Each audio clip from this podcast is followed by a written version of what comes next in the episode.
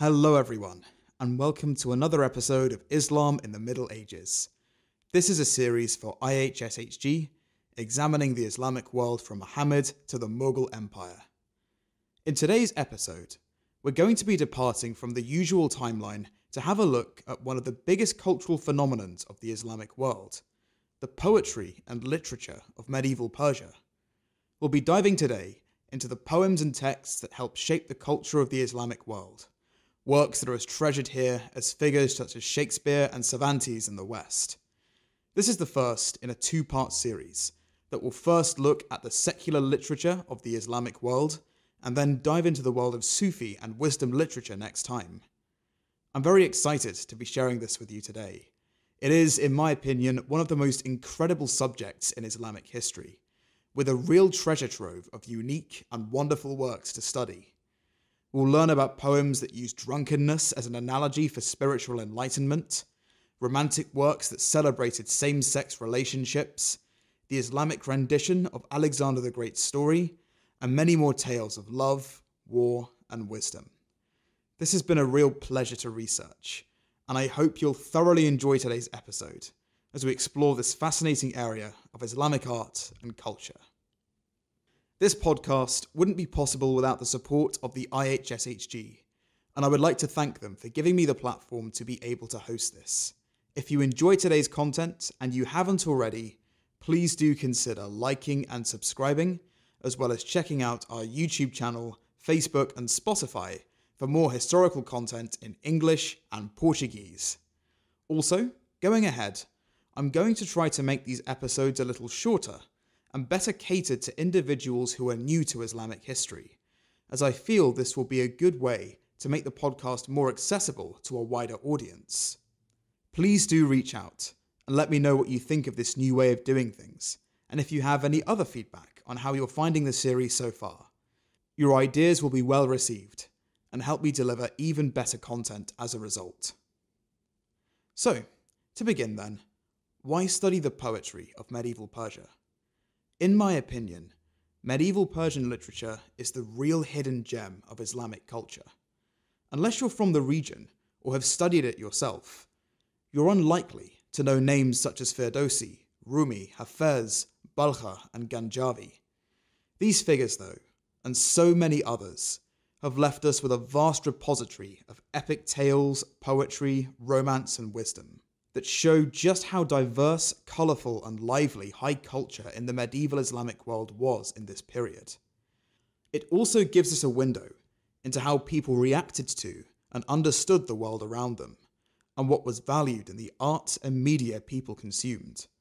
Rather like today, by analysing themes in popular series and social media trends to get a snapshot of important issues in the modern day. So too does this offer a reflection and insight into medieval Islamic society and its values. There are, of course, limits to this. This was a culture devised by wealthy, educated scholars and consumed by the cosmopolitan elite of the Islamic world. It's harder to piece together the culture and values of more ordinary people in Islamic society from this so it's important to keep that in mind as we go ahead. It's worth mentioning too that whilst authors could provide social commentary and reflections on their world, it was hard for them to promote radical ideas or criticize the status quo, as often religious and political elites were the ones to fund this work and consume it the most frequently. This literature isn't without value, though, far from it, and as long as we bear these important caveats in mind, it can give us an interesting look into how the foremost minds of the Islamic world reflected on and viewed their world and the way that it ticked. Before we properly dive in, I must absolutely stress that this is a very brief overview of the world of Persian literature and is meant as an introduction for those unfamiliar with the topic. The authors and works I'm discussing today have been studied for centuries, and frankly, could have an entire podcast of their own devoted just to their works and its themes. Indeed, I had to split this into a two part series because I just couldn't cover everything in one episode alone. I will try to be as comprehensive as I can, but if anything interested you today, or if you are familiar with Persian and broader Islamic literature, and want me to cover anything specifically in future episodes, please do reach out to us at IHSHG, and I would be delighted to do something in more depth. So, without further ado, let's dive in. We'll begin by exploring why Persian literature became such a massive cultural phenomenon in the Middle Ages. And the reason for this can be traced back to two key factors the survival of the Persian language after the Islamic conquest, and the rise of Sufism that inspired the work of a broad variety of our authors. Both of these things had their roots in the 9th and 10th centuries, when the Abbasid Caliphate dominated the Islamic world and ushered in an era of unprecedented scholarship and wealth. And both of these things rose to new heights in the more militant later medieval period, as smaller successor dynasties like the Seljuks, Zangids, Mamluks, Mongols, and Timurids funded arts and culture as a way of showing their power and influence. We'll discuss Sufism in more depth in our next episode. So for now, let's talk about the rise of Persian as a language and the origins of literature in the Islamic world. Persia, in what is today Iran, is unique. Unlike many other countries conquered by the early Arabs that assimilated into Arabic culture and took on Arabic as their own tongue, Persia managed to keep its own language and even went as far as to influence the broader Islamic world with its unique and developed cultural ideas that were thousands of years old even during the medieval period. Why this was the case is still a point of some contention, although the prevailing theory is that in the east of Iran, traditional Persian poetry, written in the Persian language, saw a revival from local lords who wanted to distinguish themselves from the conquering Arabs. This became wildly popular and gradually spread further west, even taken on by early Arab dynasties such as the Umayyads, as it had become such an enormous cultural sensation in this period. This continued even more strongly under the Abbasids, as a large number of Persian scholars contributed to the political and cultural life of the new dynasty. Something not at all surprising, given the Abbasids came originally from Khorasan, a region in eastern Iran. Examples of this include the Barmakids, who served as a successful family of wazirs until the 830s, and scientists such as El Biruni and Ibn Sina, all of whom helped shape the thriving scientific and cultural achievements the Abbasids are still famous for today. This placed Persian scholars in high demand as artists, scholars, and political administrators, and this demand didn't at all diminish under successive dynasties afterwards, where more militant powers such as the Seljuks wanted Persian scholars to give their states legitimacy. This also had the curious effect of raising Persian as a language of the elites, spoken across the Islamic world from the Middle East to India. Arabic and Persian in the medieval Islamic world are a bit like Latin and Greek in the Roman Empire. Languages spoken by an educated, cosmopolitan elite that created a shared culture across different countries.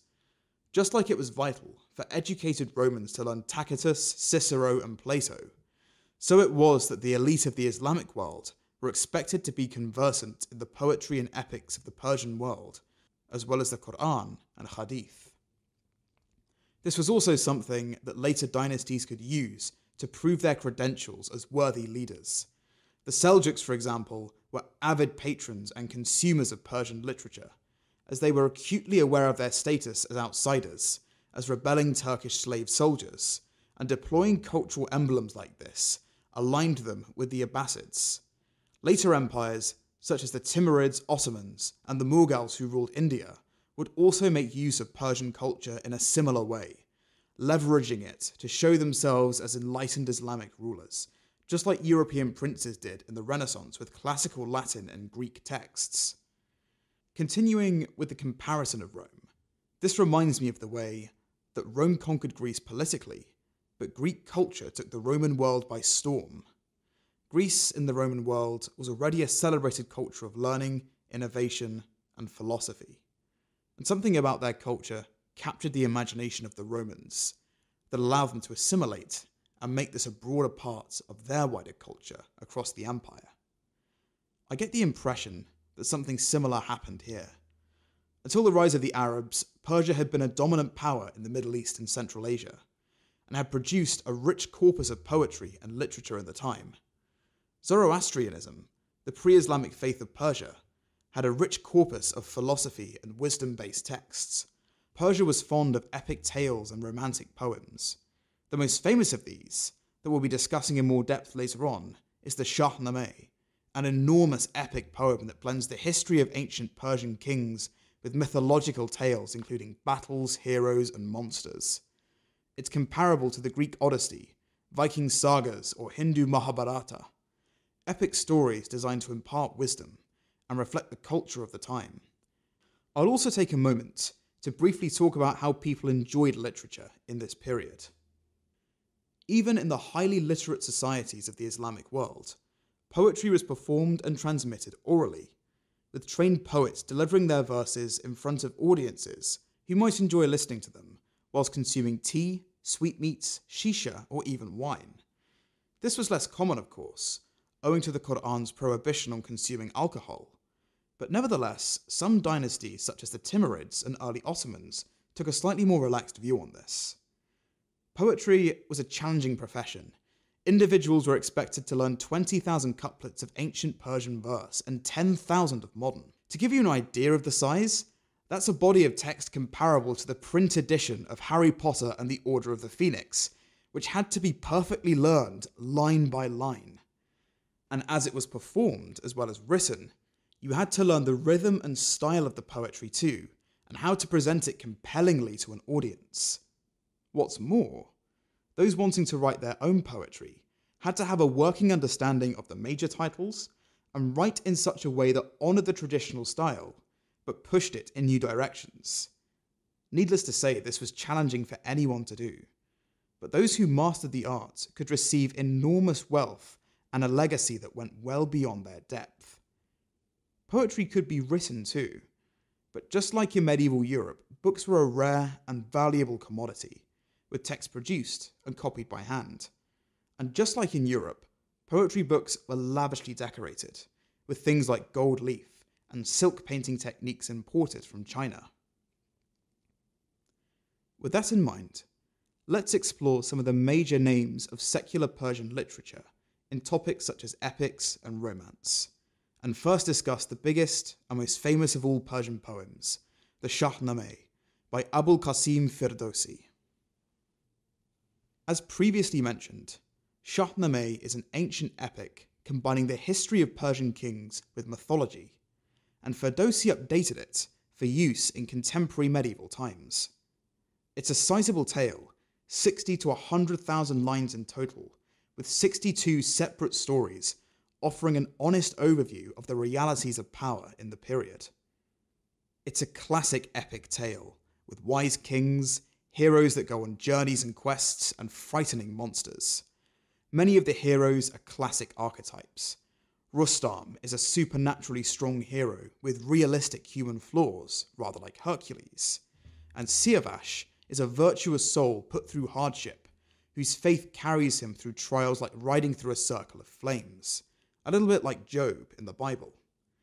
Faridun, rather like Perseus or Beowulf, is a monster hunter who fights with an enchanted mace and banishes demons and creatures from the underworld.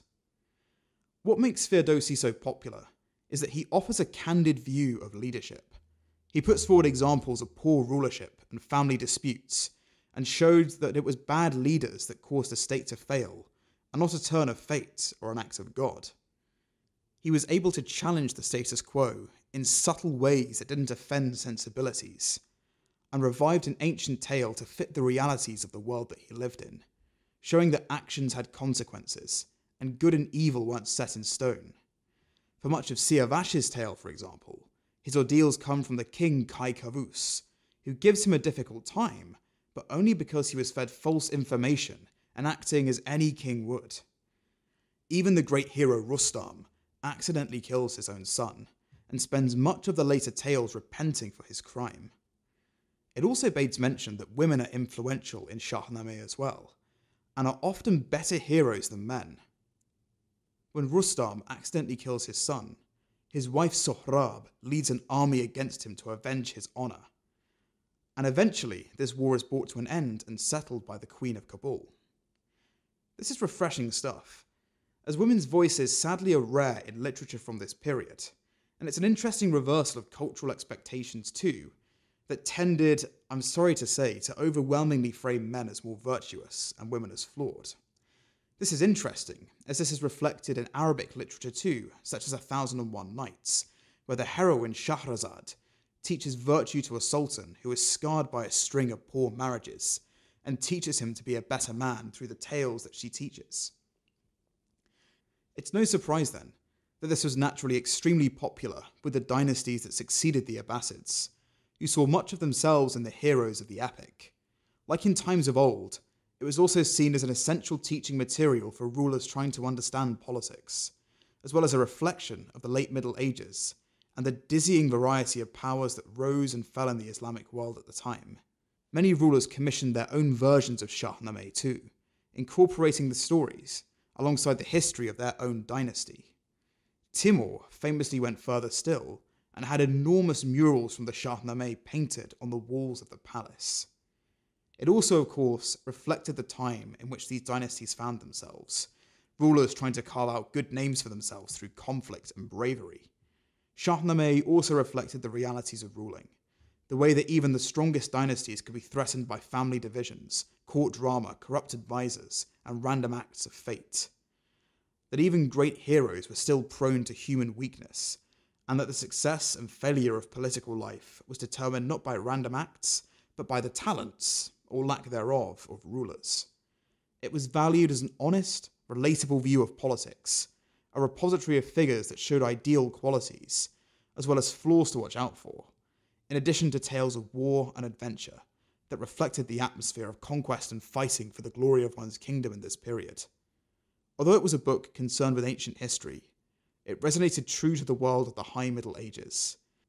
And I think it's that that allowed it to become such an institution of culture and patronage within this period. The other big names in this field are Nizami Ganjavi and Rabia Balkh, both of which were instrumental to the growth of stories of love and glory in the medieval Islamic world. Nizami Ganjavi was a scholar from 12th century Azerbaijan, working at the courts of the later Seljuks and Zangids, who was deeply interested in the mind and human experience of the world. He explored this through revivals of classical Arabic and Persian tales, as well as works of his own that built on what was already written in this period. He explored ideas such as love, and the pain and joys it could cause, the importance of understanding oneself and developing as an individual and people's destinies, and how they should accept the path that they were chosen for by God. Ganjavi's works are diverse and unique. He covers two classic love stories of the Islamic world Khusro and Shirin, a story of a Persian king and Armenian princess that explores two lovers who are kept apart by fate and die together at the end of their lives, as well as Layla and Majnun, that explores the realities of unrequited love and how it can drive a person to madness. Just like today, love was an extremely popular topic in literature, and Islamic poetry in particular tended to reflect on the beauty of a beloved person, the agony of separation, and the longing to return to one's lover. Themes that, as we'll see in the next episode, Sufis would use to describe the glory of God and the willingness of the faithful to return to the divine. His works also covered topics of politics, heroism, and glory. His Haft Paykar, for example, looks at the ancient Persian ruler Bahram, who loses his throne to an impostor, but wins it back by traveling to the seven parts of the wider world and learning seven lessons to help him win back his crown from princesses of those broader kingdoms. It's a classic hero's journey, rather like the tale of Sunjata from the Malian Empire, and reflects the struggle of King Bahram to come to terms with the humiliation of his exile and growth into a wise king worthy to rule his people. Something that resonated with the world at the time, as writings increasingly began to discuss good qualities of a ruler and what distinguished a conquering tyrant from a legitimate, wise Islamic ruler. Ganjavi also wrote an Islamicized version of the history of Alexander the Great, entitled the Iskandar Nameh, that sees a scrappy young Alexander rise to glory conquering Greece, the Middle East, Persia, and India, only to then become a wise and enlightened individual who founds the Library of Alexandria and patronizes endeavors in philosophy and mathematics. At the end of his life, in a slightly unusual twist, Ganjavi has Alexander become a monotheist and begin to understand the truth of Islamic teaching, hinting at him being an early prophet before the coming of Muhammad. It's a creative take on the history of Alexander, and I feel it may have been written with Seljuk rulers in mind, the idea being that they too would aspire to be first conquerors and then enlightened Islamic scholars who would then spread wisdom within the empires that they built. Moving on now to Rabia Balkha. She was a Sufi and poet, and is believed to be the first established female writer of the Middle Ages, and indeed one of the first in written history. Growing up in 10th century Afghanistan, under a wealthy Turkish dynasty known as the Ghaznavids, she was a prolific writer of passionate and often fairly racy love poetry. As this was also the start of the use of Persian for poetry and scholarship, she may too have been a trailblazer in this field, bringing classical Persian culture and language to the other end of the Islamic world. Although we unfortunately don't have an anthology of her work, she is quoted by and forms the inspiration for later poets, especially Sufis.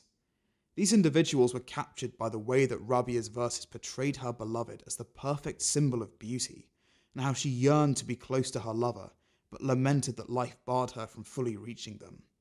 For them, this could be read as a passionate outpouring of the love of God, and a yearning to be close to a divine figure apart from the mortal world, opening the idea that Rabia was in fact a Sufi herself. To this day, she's hailed as such, and her work having a double religious and secular meaning, and her tomb being a place of pilgrimage. Sadly, if records are to be believed, her life had a tragic end. She was killed by her brother for falling in love with a slave, and apparently wrote her last poem on the wall of a cell she was kept in in her own blood. One poem by the Sufi Farid ad-Din Attar explains further. The moon faced beauty struck blood with her fingertip. With her blood she covered the walls. Many poems stemmed from her agonized heart. When no walls remained in the hammam, so too a few drops of blood remained. As she covered the walls with poetry, she collapsed like a fragment of a wall, amid blood, love, fire, and tears. Her sweet soul swiftly left her body with a hundred desires. Despite this tragic end, she's one of the best loved poets in modern Afghanistan and is hailed as an influential woman in a space overwhelmingly dominated by men, as well as a model of piety. Before we finish, there's one more point of interest I'd like to explore. One of the most interesting and indeed welcome elements of Persian romantic poetry is that it's surprisingly accommodating of same sex relationships. In Persian, there's no word for he or she, but a single word that's gender neutral. It's therefore unclear in many Persian poems what the gender is of the beloved that the poet describes. In some cases, it's fairly obvious that it's a beautiful woman being described, but in many poems, it's a handsome young man that's the object of the poet's desire. This wasn't accidental or even subversive.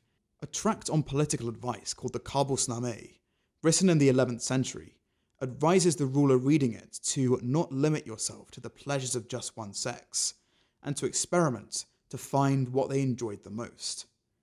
Like in many pre modern societies such as Greece, China, and Japan, medieval Persia had no issue with same sex relationships, and saw it as normal for people of the same sex to have romantic and sexual relationships with each other. This is a fascinating detail, and one that I think shows just how tolerant and open the Islamic world could be. This is just a brief introduction into the world of Islamic literature, although I hope you enjoyed it and are enthusiastic to explore in more depth. We'll resume next time with a look into the world of Sufism and the poetry of wisdom and mysticism, where some of the most unique texts in all of the Islamic world could be found. Thank you very much for watching, and see you in the next episode.